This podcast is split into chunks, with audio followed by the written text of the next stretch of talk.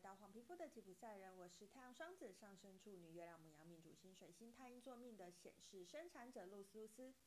我目前是一位塔罗占卜师、占星师、催眠师以及弗朗明哥歌手。今天呢，又是我们的国考系列了。今天要跟大家分享很多人敲碗已久的，为什么我会从公务员离职呢？就让我们继续看下去吧。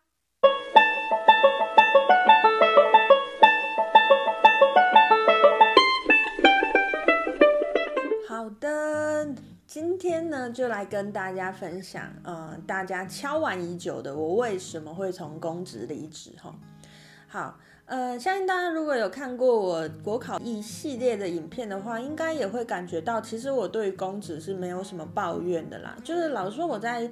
呃，我觉得我其实自己公职生涯还蛮幸运的，就是不管我待过的单位啊，或者是我的工作内容，其实我都是相对来说蛮能胜任的，所以我其实不是因为公职不好而离职的齁。那呃，在我公职的期间，我其实也待过的单位不多啦，我就待过两个单位，一个是交通部嘛，中央单位，另外一个是学校单位，台大的课外活动组这样子齁。那我实际上我离职的时候是在台大的课外活动组，这样。那我那时候为什么会选择离职呢？呃，大家如果有注意看我的片头那一长串很长的介绍词的话呢，你应该会知道我除了是一个占卜师、身心灵工作者之外，我还是一个弗朗明哥歌手嘛。其实那时候我离职的原因跟我做弗朗明哥是很有关系的。弗朗明哥在台湾发展的历程呢，其实刚开始先引进的是舞蹈。那大家也比较熟知的是弗朗明哥的舞蹈。刚开始的时候呢，在台湾的弗朗明哥圈呢，舞者都是搭配 CD 音乐来跳舞的。可是后来慢慢诶发展的稍微比较成熟一点的时候呢，大家就想要开始学习更原汁原味西班牙的弗朗明哥。那什么叫做更原汁原味的西班牙弗朗明哥呢？其实，在西班牙他们是不搭配 CD 跳舞的，他们都是会请现场乐手。那所谓的乐手就包含歌手跟吉他手嘛，当然还有另外一个叫做击掌手，不过这不是我们今天要探讨内容，就不讲那么深了哈。既然大家想要开始发展这个，可是之前都没有发展，所以这时候就有了乐手的缺口。台湾其实发明个乐手是相对来说非常少的，那尤其是我在离职那时候又是更少的哈，所以那时候我就想说，哎，我是不是要好好的拼这一回这样子。其实我是一个蛮奇怪的人，老实说，我是一个非常肢体不协调的人。可是我从小到大一直都在学跳舞，因为我都觉得啊，学跳舞的人就是肢体会越来越协调，所以我就一直在学跳舞。可是老实说，我比较擅长的是音乐，我比较擅长的是唱歌，我也很喜欢唱歌，甚至是我不知道大家小时候应该我们都有这个共同的回忆吧，就是小学的时候会写一个题目叫做我的志愿嘛。那时候我的志愿呢，其实我的志愿是两个，我想要当魔女或歌手这样子。那当然啦，很神奇，我现在这两个 刚好就是我职业，所以我小时候乱学愿望，现在成真了这样。那在那个时候，其实我有当歌手的机会，可是以我那时候的能力，我是没有办法以弗朗明哥为生的。而且我觉得这个缺口，如果我不在那个时候赶快的把握这个机会的话呢，呃，很有可能我就会丧失这个机会。所以那时候我问了自己一个问题，说：如果你现在没有为自己努力这一次、拼这一次、赌这一把，你老了会不会后悔？其实我那时候心里是非常坚定的，觉得哦，我老了一定会后悔，所以我就毅然决然的离职了。我相信啦，大家会想要考公职的人，我们都有一些比较共同的个性吧。就是相对来说，以一般人的均值来说，我们应该是属于比较风险趋避者吧。就是希望生活比较稳定一点的人嘛。当然，我的原始个性也是，所以我不可能就是哦想离职就离职，完全就是没有考虑生存这件事情哈。可是也因为我这个很稳定的个性，所以其实我从读书的时候打工啊，或者是我开始工作之后，我其实都会把大部分的薪水存起来，所以我其实是有一笔存款的啦。所以我也觉得那时候的那笔存款对我来说也是一个心理上很大的支持，就至少我可以呃，比如说不用跟我家里拿钱啊，不用让家人担心我的生活，我还可以好好的过好一阵子这样子哈。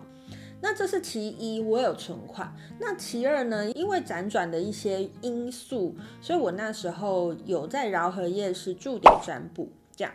那我在饶河夜市驻点占卜，所以我相对来说，我其实还有另外一份收入嘛。所以那时候我刚开始的计划其实是。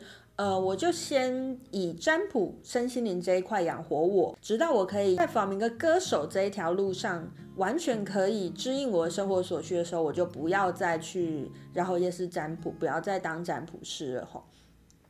只是后来我也没有真的实现这件事啦，因为后来辗转又发生了很多事情，所以我并没有放弃掉占卜这一块哈。不过这就是另外一个故事，如果大家好奇的话，我也可以再录一集跟大家说明啦。那简单来说呢，是刚开始我在饶河夜市的时候，其实常常容易会遇到不太尊重人的客人，所以我就不想要有一点像是。那叫什么？为了五斗米而折腰的那种感觉，所以我就会希望，嗯，哦，我不要一辈子都在那边。只是当然，后来我也有经过一些学习，然后我自己也更加坚定之后，哎，其实那些讨人厌的客人，我就比较不会遇到了。所以我也越来越对这个工作有认同感啦。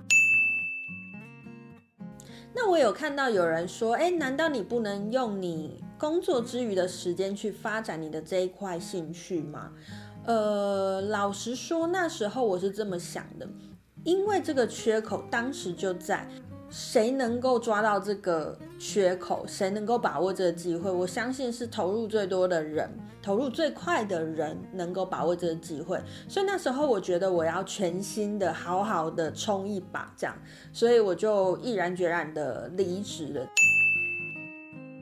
呃，大家可能在离职还会遇到另外一个问题，就是家人的期待。其实我家里是非常希望我可以当公务员的嘛，所以那时候老实说我是先斩后奏啦，就是我签呈都已经签完了，我甚至已经没有去上班了，我才告诉我的家人说啊，我已经离职了这样子吼。那当然那时候我也是跟我的家人说，你们就给我三年的时间让我拼拼看，如果。我真的没有成功的话呢，那我会再回去考试。虽然我现在已经可以，就是老实说，我现在生活也是过得蛮平顺的。不过当然呢，家人还是会担心，就三不五时问我说：“你收入到底多少啊？呃，能不能支应您的生活所需啊？”可是其实我也知道，他们心里现在是认可的啦。如果你现在是公职，或者是你在准备考试。如果你想要转换跑道的话，你都可以去思考几个问题。第一，你想要准备的这个方向，你想要转换的这个方向，你是不是真的对它有热情？我觉得怎么样去判断你对这件事情有热情？其实很简单，你在做这件事情的时候，你是不是不计成本的？你是不是会忘记时间的？呃，我觉得不计成本，并不是说。哦，我我做这件事情我就不收费，我觉得这是两码子事，收不收费跟你愿不愿意没有收费也做，这是两码子事。我讲的是，如果没有收费，你也愿意做吗？如果你有这样子的心情的话，诶，我会觉得这个东西可能真的是你的热情所在，你可以好好去思考一下。那第二个是你有没有足够的存款可以支应你去做这一个梦，这样子哈。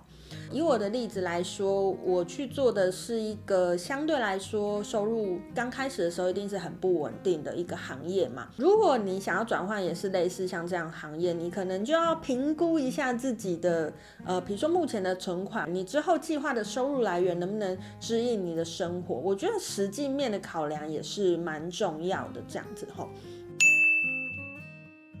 其实老实说，我在公职的这五年的生活，我真的没有讨厌公职这个工作，至今还是觉得公职这个工作是个，如果你是一个要求稳定的人，我依旧认为它是一个很好的工作。而且老实说，我爸妈都是公务员，我就是一个被国家养大的小孩嘛，所以我其实觉得公职这个工作，你可以把它做得非常有使命感，它可以不只是你一个收入来源，它也可以是你的成就感的来源。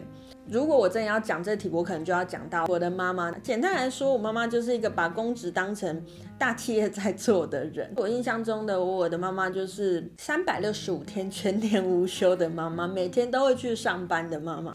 所以其实我觉得。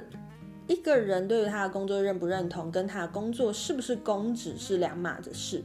公职当然有它的优点，可是如果你可以在公职里面找到你的成就感来源，找到你对这份工作的认同感，我相信就算是公职，其实你也是可以做得非常的开心，然后觉得自己人生很有意义的这样子哈。我觉得公职的吸引力未必只在稳定的生活，对有些人来说。公职的吸引力在于，我可以为很多人服务，我做的事情是可以影响很多人的。其实我觉得这些都是公职这份工作的魅力所在，只是我就志不在此喽。好，所以我觉得大家就是思考一下，哎，你为什么想要考公职？这个工作对你来讲的吸引力是什么？什么东西对你的人生来讲最重要？我觉得这个比较是呃，你要考量你要不要离职，或者是你要不要考公职，一个很很重要的问题齁。好，那以上呢就是今天想跟大家分享的，我为什么会从公职离职，我的思考是怎么思考的齁。那喜欢我的影片呢，都麻烦你帮我按赞、订阅、加分享，并且开启小铃铛，才不会错过我的上片通知哦。有任何问题，或者是还想要听我分享更多的话呢，都麻烦你们在下面留言告诉我，我都会一一的回复。那也有可能呢，我之后就把你的疑问拍成一支片喽。如果你想要追踪我更多的讯息呢，麻烦你去按赞我的脸书粉丝团跟 IG。如果你觉得我说话很有趣，想多听听我的声音的话呢，我有两个 podcast 频道，也麻烦大家去帮我按赞订阅一下，并且给个五星评价，让更多人可以听到我的频道哦。好，以上呢就是今天想要跟大家分享的，我为什么会从公职离职。那我觉得大家现在不管是你是公务员，你想要离职，或者是你正在准备考公职，我觉得生命的目标。永远是最重要的。什么东西让你有热情？永远是最重要的。你追求的是什么？你就去做能够靠近你追求的事情。好，那今天就跟大家分享到这边。我是露丝，露丝，我们下次见喽。拜拜！